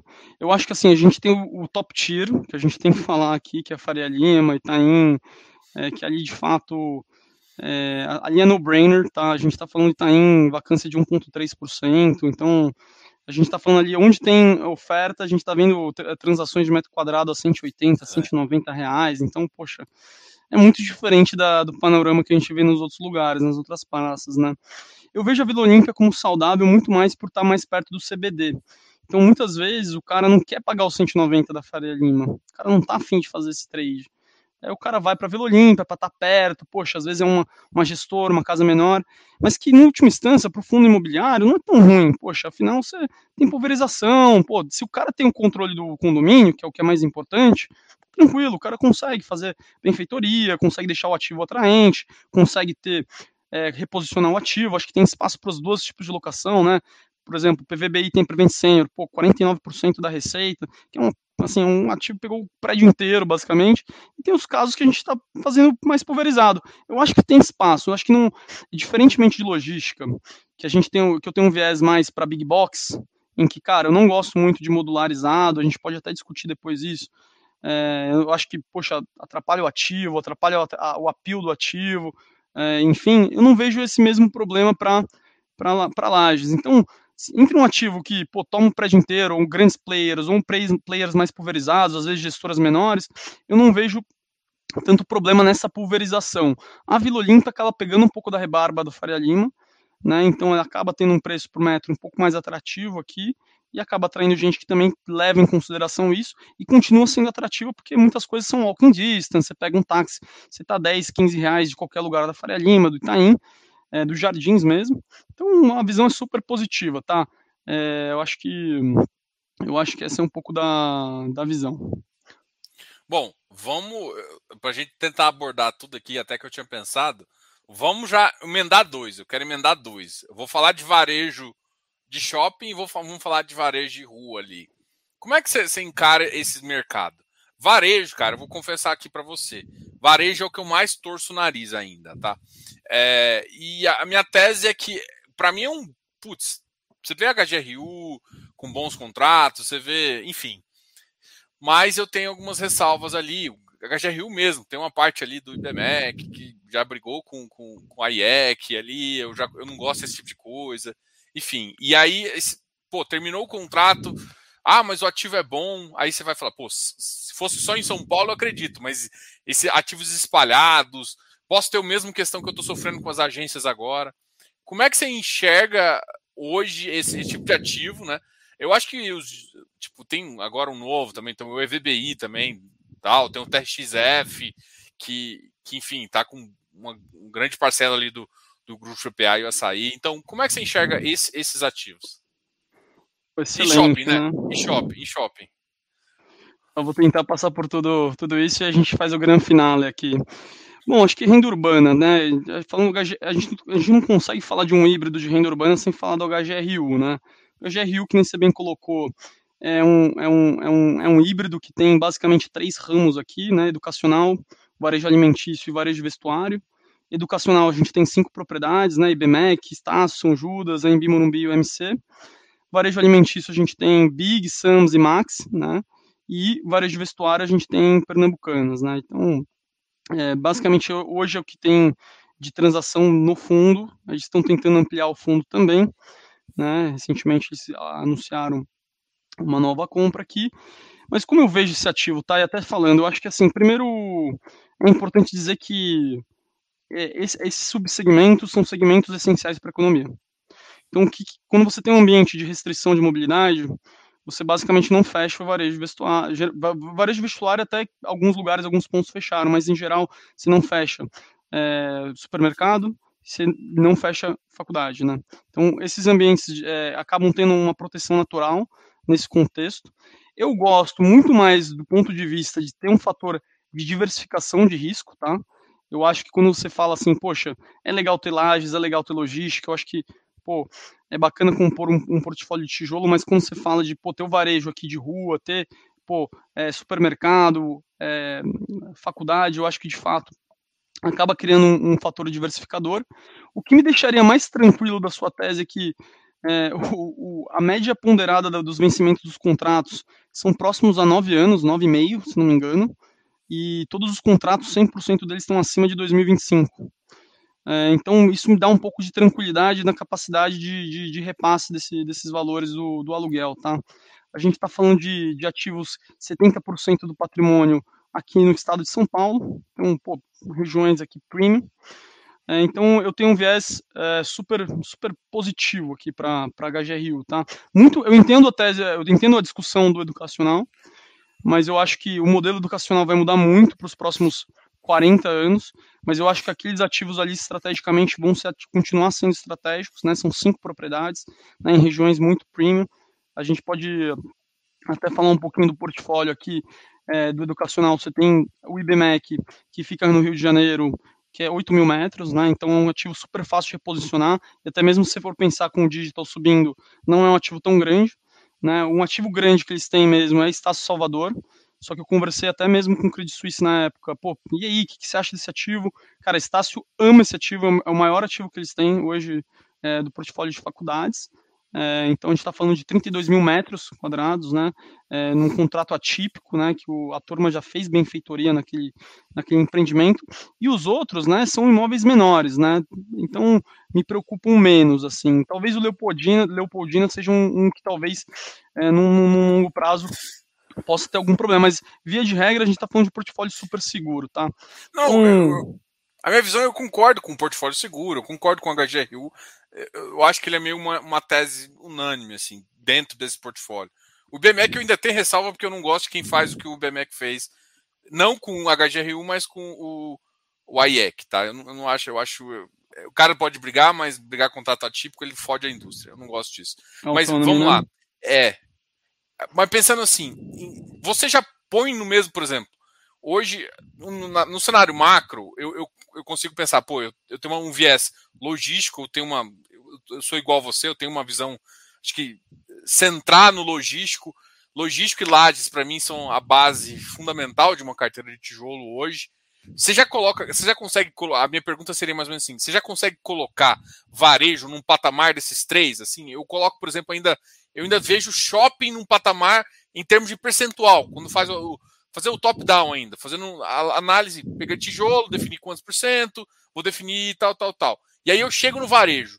Meu varejo ainda, e, e eu, assim, para muita gente que não gosta, eu não, eu não, penso, mas tem muita gente que quer ter. Eu ainda deixo percentuais uh, na, abaixo. Eu, eu, eu, confesso que os contratos é o que me deixam mais seguros, mas eu fico ainda com receio da transição de contrato, principalmente pelo que, sei lá, o que eu vejo no RBVA, que é um case a par. Não, é, não, acho que talvez não seja um bom exemplo em relação a isso, mas é, é uma, uma ideia do que acontece quando um player está mudando de um contrato atípico para típico. Pense percentualmente, você ainda vê na mesma, na mesma visão em relação a, a, a, aos outros grandes ou é um pouco menor? De allocation, assim, geral. É, não, eu achei perfeito sua colocação. É importante até falar um pouquinho. Quando gente, eu vou falar de shoppings agora, e aí a gente faz esse paralelo renda urbana versus shoppings, tá? É... Só um comentário aqui. Já falando das. Não sei se você viu nos, nos comentários aqui. Já falaram da sua idade. Já te chamou de novinho aqui. Não sei. Já, eu acho que a sua namorada falou a sua idade. Você tem 29 anos mesmo. Vou fazer uma pergunta. Vou fazer um tenho, quiz. Eu tenho 29 anos. É... Um beijo pra Carol, minha namorada, Caroline, Fila. E falou não, tenho 29 anos. Você falou que foi um CFAs mais novos do Brasil. É, eu tirei com 24 anos o. Ó, oh, é, caralho, parabéns. É, eu, eu tirei bem novinho mesmo a certificação, acabei ajudando, fui voluntário do CFA Society, dei aula de derivativos, dei, ajudei a turma lá. E eu, aquilo que eu te falei do driver de educação é um pouco disso, assim, eu acho que não, eu não estou sendo leviano no que eu falo, eu acho que educação muda a vida, das pessoas. Então, de certa forma, mudou a minha e, poxa, acho que pode mudar de muita gente. É, então, eu realmente acredito, eu vivo pelas palavras, assim. Um, e aí, voltando aqui um pouco de shoppings, que acho que Não fica sem graça, muito... não, porque vai, vai ter essas tô, perguntas tô aqui até para. Não fica sem graça, não. Agora vamos voltar ao portfólio. Assim. É porque tava ah. conversando aqui, o pessoal gostou de. Ficou, já botou seu currículo de novo aqui. Eu falei, não, vamos falar um pouco daqui, porque gerou curiosidade, falou que você é novinho. Eu falei, não, então vamos conversar. Ah, um não, tô, tô com 29, vou fazer 30 no que vem, então tô começando a ficar velho já. É, alguma, quilometra, alguma quilometragem no mercado financeiro. Mas legal. Não, mas é porque assim, tem muita gente que. O pessoal gostou, assim, até vendo nos comentários que gostou do. Você, você é muito centrado no que você fala, você, argumenta muito bem. E a gente conseguiu falar de muita coisa aqui. Então, acho que acho que o pessoal chama, chama atenção quando, quando vê alguém mais que aparentemente é mais novo e tal, e, e tá mandando tão bem assim, outro nível, assim. Até por ser head mesmo, da, da, de, de, da research, né? De, de, fundos você falou que tem um, um, um alguém que toma conta, guarda-chuva, mas é o head de fundos, fundos estruturados, né? Como é que você chama? Fundos listados. Exato, fundos listados. Isso. Entra FDIC também? Entra, é, entra, na verdade, FDIC não ainda, mas está entrando FIPES. Inclusive, se quiser, a gente pode depois marcar um bate-papo falar de FIPES também. Que vamos, acho que é um vamos fazer, legal. Vamos fazer um e a gente fala. Vocês estão falando de FIINFRA, então, né? Porque o FIINFRA tá o produto o, o primo pobre, e, o, primo rico, o primo rico, não sei, o primo pobre ou rico. É, depende do ângulo, mas eu acho que tá mais para rico agora que investidor em geral pode investir do que. É, é o que vai levar o dinheiro. O FIPE, eu acho que a galera ainda tá traumatizada aí com as alavancagens e com aquele. A primeira discussão, amortização ou não. Vou voltar ao tema aqui, porque às vezes é um divago mais. Vamos, não, a gente marca falar. uma live para falar disso depois. Show. Não, legal. Cara, a gente tem que falar de shopping, a gente tem que olhar basicamente como os shoppings no Brasil são vis-à-vis -vis o mundo, né? Então você vai para os Estados Unidos, por exemplo, os shoppings ficam longe dos centros urbanos, né? Então ficam afastados, geralmente você vai, é, passa o dia lá fazendo compra, mais ou menos o modelo Outlet Catarina, para quem conhece aqui, quem está familiarizado. Então você pega o carro, pega um ônibus, traz, faz uma sacola, compra tudo barato. Agora com o dólar, o dólar onde está, nem, nem, nem tão barato mais. Mas no Brasil é diferente. Os shoppings eles ficam bem nos centros urbanos, né? Em geral, o shopping culturalmente para o brasileiro é, é, um ambiente em que ele vai lá para fazer o lazer, né? Em São Paulo a gente brinca que shopping é praia de paulista. Né? Então, basicamente é o lugar que você vai é, muito em função dos serviços que você tem, cinema, é, enfim, é, praça de alimentação, etc. Então, o aspecto cultural dos shoppings e a, a localização deles faz com que é, é, eles têm uma defesa muito natural, tá? Então é importante quando você pensar em real estate, é, tem três coisas, brincam que tem três coisas que fazem o preço do real estate. Eu tenho algumas considerações, não vou entrar no mérito das minhas considerações em relação a essa frase, mas é localização, localização, localização. Acho que às vezes atrapalha um pouco, é, porque às vezes as pessoas ficam muito focadas nisso e esquecem do, do, do, do entorno. Mas eu acho que é um, é um bom mantra para alguns casos, né? E eu acho que shoppings falam um pouco disso. Então você vai ter shoppings dominantes, né? E aí dominância não tem a ver muito com a classe social do shopping, tem mais a ver com venda por metro quadrado. É, e você vai ter shoppings menos dominantes, que vendem menos, que têm menos performance. E você vai ter shoppings premium, né, que é focado aí na classe, classe, A, classe A, classe B, né, turma que né? tem mais poder aquisitivo, e tem shoppings mais C, classe D, etc. Tá? Então, shoppings dentro do espectro que a gente tem de, de cobertura, né, e até trocando muita ideia com a turma de equities que a gente tem aqui, shoppings tem, dentro do setor que a gente vê, ele é o mais disperso em termos de performance. Então, você tem shoppings performando muito bem, shopping, shoppings performando muito mal, né? E o que, que vai depender disso? Vai depender basicamente de alguns fatores, né? Então, primeiro fator, qual que é o público-alvo desse shopping, né? E o quão dominante ele é nesse público-alvo, tá? Então, o viés aqui de performance recente, positiva, está muito mais atrelado a shoppings classe A, né? E dominantes, né? Enquanto shoppings B e às vezes, enfim, esse, e às vezes não muito dominantes, esses caras não conseguiram recuperar ainda. Então, assim, a primeira predileção quando a gente fala de shoppings, cara, foco aqui é em, em shoppings é, de classe A. O segundo foco importante é a questão do home office, né? Então, shoppings que dependiam muito do, home, do, do, do escritório presencial, né? A gente fala, por exemplo, shopping Vila Olímpia. Né? O shopping Vila Olímpia, você tem um, um ambiente aqui de escritórios, né? Que fomentam é, a vinda ao shopping, né? Então, precisa ter gente no escritório para ir para o shopping. Esse shopping não se recuperou ainda muito bem. Né? Enquanto você vê outros shoppings que que não necessariamente estão tão dependentes aqui da vinda do presencial, performando bem. Então é uma classe que a gente não tem nossa carteira recomendada ainda, tá? É muito em função de ainda não ter um cenário tão claro e ter uma dispersão de resultados tão grande, tá? Então a visão aqui para shoppings é ainda um pouco de cautela, predileção e os resultados recentes estão favorecendo shoppings menos dependentes de home office e mais focados aí para classe A dominante. Dominante no sentido de, de novo, de produtividade do shopping. Né? Então ainda a gente precisa ainda fazer um aqui do time de análise, né? A gente tem que ainda fazer um filtro melhor, escolher bem os cavalos que a gente quer ir e esperar um pouco desse, desse cenário se desenhar mesmo dessa forma para depois fazer alguma recomendação. Mas é, um, é, um, é, um, é uma das classes mais descontadas, tá bom? Então é um pouco da minha visão. E aí, falando de renda urbana, eu acho que eles são, é, em última instância, é, eles são, do ponto de vista de diversificação, eles fazem sentido. Né? HGRU ele é um, é, ele pode ser comparado aí é, como ele tem um duration muito longo, né, nove anos de prazo médio de locação, todos 100% dos contratos atípicos, você tem uma segurança muito grande numa classe de consumo que é um pouco diferente da do shopping. Né? O shopping é para lazer, para serviço. Geralmente a renda urbana está mais associada ao dia a dia dos negócios, né? A, a, mobilidade de pessoas. Então, ele tem uma coisa diferente, de intrinsecamente diferente neles, né? É, e que são complementares muito menos do que antagônicos, tá? Por mais que seja tudo consumo, eu acho que eu vejo eles como padrões de consumo diferentes em buckets diferentes, né? Então, é um pouco da minha visão. É, mas, por exemplo, a, a, não, concordo, mas a, a, questão é a seguinte, que eu queria levantar, por exemplo, em termos de percentual, você está zero percentual em, em shopping mesmo? Eu, eu, hoje na minha continuo... carteira, uh, hoje na nossa carteira recomendada aqui, a gente está com zero. Muito em função ah, também é. de ser um, uma carteira mais conservadora, tá? A gente, a gente, a gente eventualmente já está pensando em talvez ter outras carteiras, mas a carteira que a gente tem hoje na plataforma, né? Inclusive, convido vocês a fazer o meu jabá aqui, convido vocês a irem para o Expert Pass, né, e olharem lá, a gente tem um, um programa de assinatura de carteiras, hoje ela ainda não tem shoppings, é, mas em função muito mais de tentar acertar o cavalo, acertar o timing e ainda ter um pouco de incerteza associada a essa dispersão de resultados que eu mencionei. Entendi. É, o HGRU eu ainda penso, porque ele ainda tem uma, uma questão que eu gosto, que é, é, é ele está exposto a faturamento ali. Eu acho que isso, isso para mim é um, é um, drive interessante, mas eu ainda, ainda, eu ainda deixo, eu vejo um, menos mudança de transição. Qual que é o meu, meu receio? Eu entendo o contrato, eu olho isso, mas eu, eu ainda tenho receio na transição.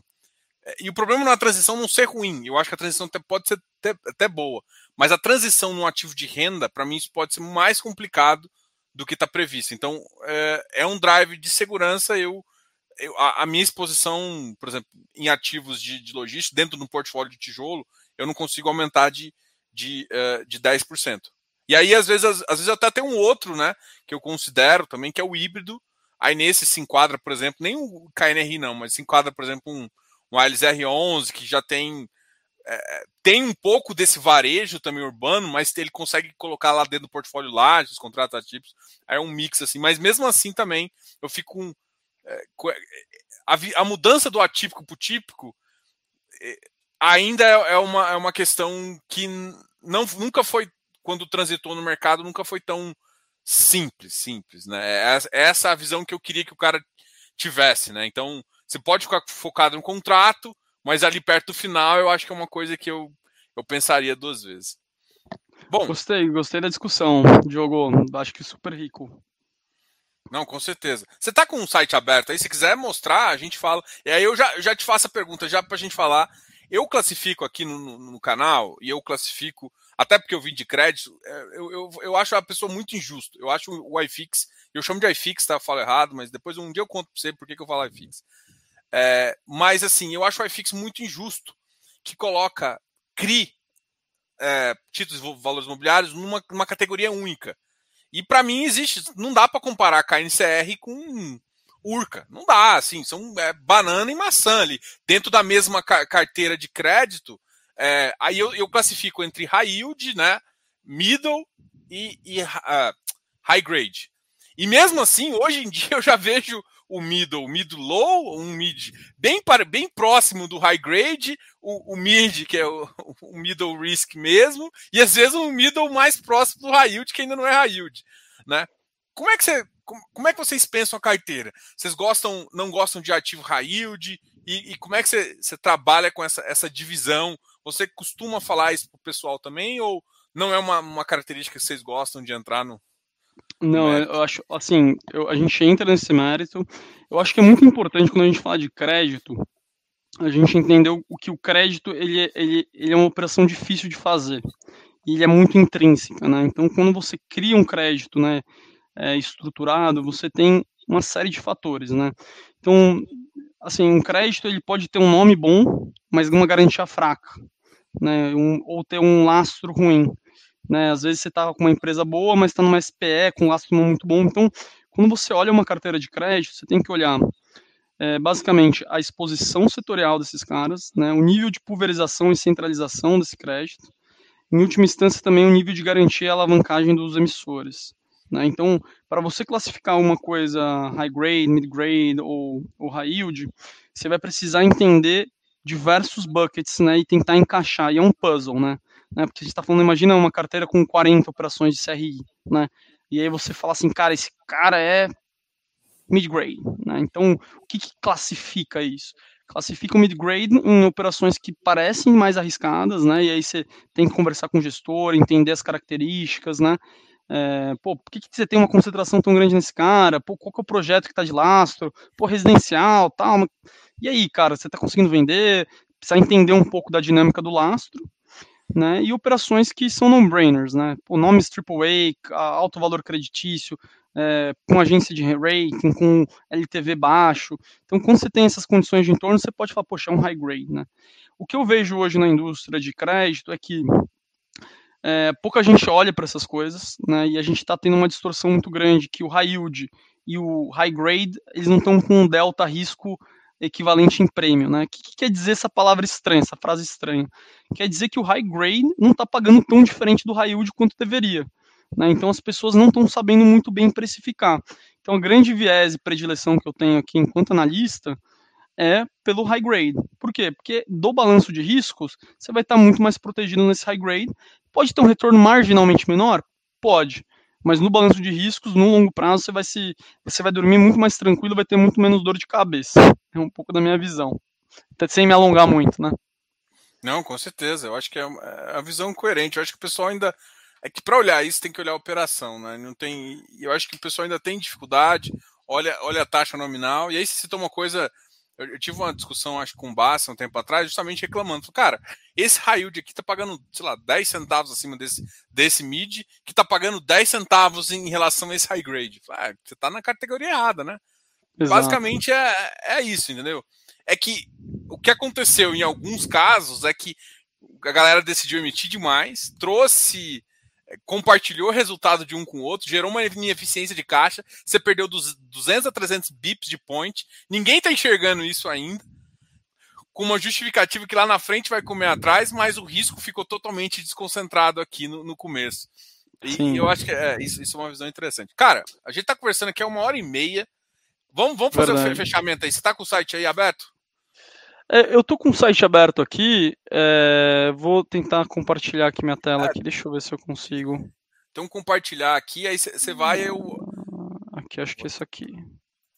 Deixa eu ver se eu...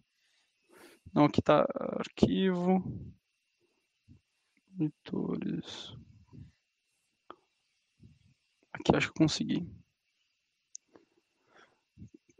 Turma, vocês estão enxergando aqui a minha tela? Não, não, ainda não. Eu, eu, eu que vou, eu ah. vou colocar agora. Essa Boa. aqui. É porque eu tô esperando, porque senão você mostra o StreamYard e tal. Tá. Deixa eu colocar a gente aqui embaixo. Aí. Pode falar. Turma, aqui na plataforma de conteúdos da XPI, né, você tem a parte de fundos imobiliários. Aqui você vai ter basicamente todos os relatórios aqui da nossa equipe. Né? A gente tem uma equipe também que faz alguns educativos aqui, a turma do Kaique do Dani, eu e a Maria Violati aqui do lado de, de Research Cell Side mesmo, totalmente independente, são análises independentes. Aqui você consegue acessar a nossa carteira sugerida. A gente tem feito muitos relatórios associados ao FIAGRO também. A gente quer começar a escrever mais sobre FIPS e ES, né, FIINFRA. Eu vi que teve muita pergunta é, nesse sentido, mas aqui você vai ter várias leituras aqui de, de, de, de como a gente está enxergando as teses, aqui você vai poder ter comentário. Aqui, para quem estava perguntando é, um pouquinho de mim, aqui tem uma. Você pode clicar em mim aqui, você vai ver um pouquinho do, do meu histórico aqui, você vai ver as minhas publicações. Então a gente falou de alocação, a gente falou do XPCA, que é um, que é um Fiagro que, que a XP lançou. A gente fez várias outras outros relatórios aqui. Você consegue me acompanhar também no Instagram. Lá a gente publica é, a gente publica alguns dos nossos relatórios. Né? A gente publica também alguns educacionais, o que, que a gente está olhando, como é que a gente está enxergando. Vale lembrar que a carteira recomendada ela, ela é basicamente esse valor aqui, né, anual, né, tem uma assinatura anual. A gente vai fazer um cupom de desconto aqui, vou passar para o Diogo, é, do, canal, do canal FI Fácil, né, que vai ter 30% de desconto, daí eu vou mandar para ele, aí, Diogão, depois você publica aqui para a turma. mas a ideia, a ideia acho que é um pouco essa, é, mostrar para vocês um pouquinho do Expert Pass, a nossa cabeça aqui. Aqui no Expert Pass você vai ter acesso a todas as carteiras mesmo e, e, alguns cursos e trilhas exclusivas, tá? Você vai ter live também mensal com toda a equipe de, de análise, lá você vai poder tirar dúvida, bem personalizado, tá? Um trabalho in, incrível que a gente está fazendo aqui. Beleza? E aí eu acho que o. Até dividindo, falando um pouquinho, né, Diogo? Muita gente perguntou aqui dos fundos listados, né? Não vai dar tempo de falar tudo. Eu acho que vale a pena, talvez, se a gente puder depois, numa outra oportunidade, falar sobre esse tema. Mas também é um, um ativo da nossa cobertura, né? Um produto da nossa cobertura. E a gente gostaria muito de estar tá tendo essa oportunidade de estar tá explicando melhor um pouco dos produtos, tá bom? Mas Não, muito obrigado pela oportunidade, viu? A gente faz, a gente. Eu, talvez eu acho que eu vou fazer uma live, acho que em, em janeiro, é, com, com alguma galera que já vê, o Bassi, Aí tem o, o, o Jacir também, que a gente faz um. A gente tem uns grupos de FIPA e tal, o mercado está bem desenvolvido. Eu, eu sou uns caras que eu adoro, até vou trazer o pessoal do time da Perfim para conversar aqui na quarta-feira. Então, FIPE, eu sou apaixonado por FIPE. Eu sou engenheiro eletricista, então adoro, adoro esse mercado. Acho, tá um baita de um desconto. E aí eu vou aproveitar, antes de até de terminar aqui, eu vou pegar a pergunta do Douglas, só para o pessoal entender um pouquinho a diferença é porque quando fala XP, acha que é tudo, né? E tem uma diferença entre as, as cascas, né? É, tem a XP corretora, tem a XP. É, e eu acho que vocês estão até dentro da XP corretora, não sei. Tem a XP Asset, que é justamente a, a que toma conta dos fundos do XP Log, do XP Mall, do XP, uhum. até do XPCA mesmo. E tem uma, uma diferença aí da corretora para lá. Eu queria que você falasse disso, até porque para não claro. acontecer esse tipo de Sim. pergunta aqui. Então, basicamente é o seguinte, é importante esclarecer, Douglas, a gente aqui, a gente trabalha na corretora, né? A gente é o sell side, né, que chamam, né, que é basicamente uma equipe de análise independente da gestora, né, que visa exclusivamente ajudar a orientar os investidores do banco a tomar as decisões de investimento. A gente não está ligado a nenhuma gestora. E por que, que é importante isso? Que a gente teria um conflito de interesse. Óbvio, se a gente trabalhasse, né, se quem pagasse as contas no fim do dia fosse um gestor de fundos. Então, para manter a isenção, são diretorias separadas aqui, são estruturas separadas, e eu não, basicamente, eu, eu tenho, eu vejo eles como qualquer outra gestora. Assim como eu vejo a VBI, a HSI, é, a RISA, eu vejo eles como gestores e a XP. Obviamente, a gente tem alguma facilidade de ter acesso a eles, porque Batman Teams pergunta, vamos marcar um call para conversar? Mas da mesma forma que eu converso com todos os gestores, né? Então a gente mantém é, a independência, a gente mantém é, o Chines Wall e a gente mantém a troca de informações completamente confidencial, tá? Então tudo que vocês sabem que eu sei hoje o acesso de informações públicas deles. Então, eu não, eu não respondo pelo comitê de, de, de, investimento, eu não sei quando eles vão fazer novas emissões, nem se vão fazer abaixo ou acima do valor patrimonial. Então, de certa forma, eu não tenho acesso a esse tipo de coisa. O máximo que você faz é brigar com eles quando fazer abaixo, né? Exato. Pô, porra, se fizer abaixo, abaixo não tá precisa escutar tanta coisa. Exato. Inclusive, a gente fez até importante, a gente fez um relatório de SPCA fazendo algumas críticas até ao relatório gerencial. Então a gente falou, poxa, faltou avisar, mostrar mais coisa. Então ali a gente deu um chega para lá para eles, porque a gente é um agente é, independente, né? E é, a gente sempre vai atuar dessa forma. Legal. É, o Fiagro também é outro assunto que, que vai, vai começar a, a distribuir aí bastante conversa aí no mercado. Cara, obrigado aí pela conversa. Eu acho que pessoal curtiu aí bastante. Lembrando, pessoal, que amanhã a gente vai ter uma live com o pessoal da o fundo, a gente vai conversar sobre o RI11, né, um fundo de, de crédito aí da, da Atrio e da, com o consultor Rich lá. Então a gente vai conversar um pouquinho com os caras amanhã, vai conversar com o Marcelo Elaui amanhã. É, Ronaldo, obrigado aí é, de novo, a gente vai trocando ideia aí. Qualquer coisa, manda um alô que a gente sempre conversa mais. E aí, Tempos pode trazer também o time aqui para a gente trocar uma ideia. E FIPE, eu acho que é um assunto, assim que a gente que eu definir a data, eu te passo ali, se você puder participar, a gente faz uma mesa redonda ali, umas quatro, cinco pessoas para falar de FIPE, que eu acho que é, é, é, é um mercado que tá, putz, tá mais distorcido que. Eu até ia falar, e aí no seu asset, quanto você está colocando de, de listado aí? Já tem, já tem carteira de vocês de, de ainda não, ainda alternativos? Não. A gente ainda não tem, a gente está até pensando, mas ainda a ser definido. Mas a gente está olhando com muita atenção e muito carinho esse mercado, né? Acho que a distorção é muito grande e eu acho que vale a pena. Fico aqui à disposição aqui para ajudar. Eu fico muito feliz que a galera gostou, né? Acho que o tema da minha idade foi secundário versus os assuntos que a gente fez e falou, mas eu fico muito feliz em, em poder ver que a gente está a gente está na vanguarda aqui desse processo aqui, tem tanta gente interessada aqui. Fico muito feliz de ver isso. Não, show de bola. Cara, brigadão aí e até a próxima. Abraço, pessoal. Não esqueça de se inscrever aqui no canal, dar um like nesse vídeo e até mais. Qualquer coisa, chama aí no direct. Uh, no, a gente deixou algumas informações lá também para uh, até para entrar em contato com o próprio Ronaldo. Galera, abração aí e falou, tchau, tchau.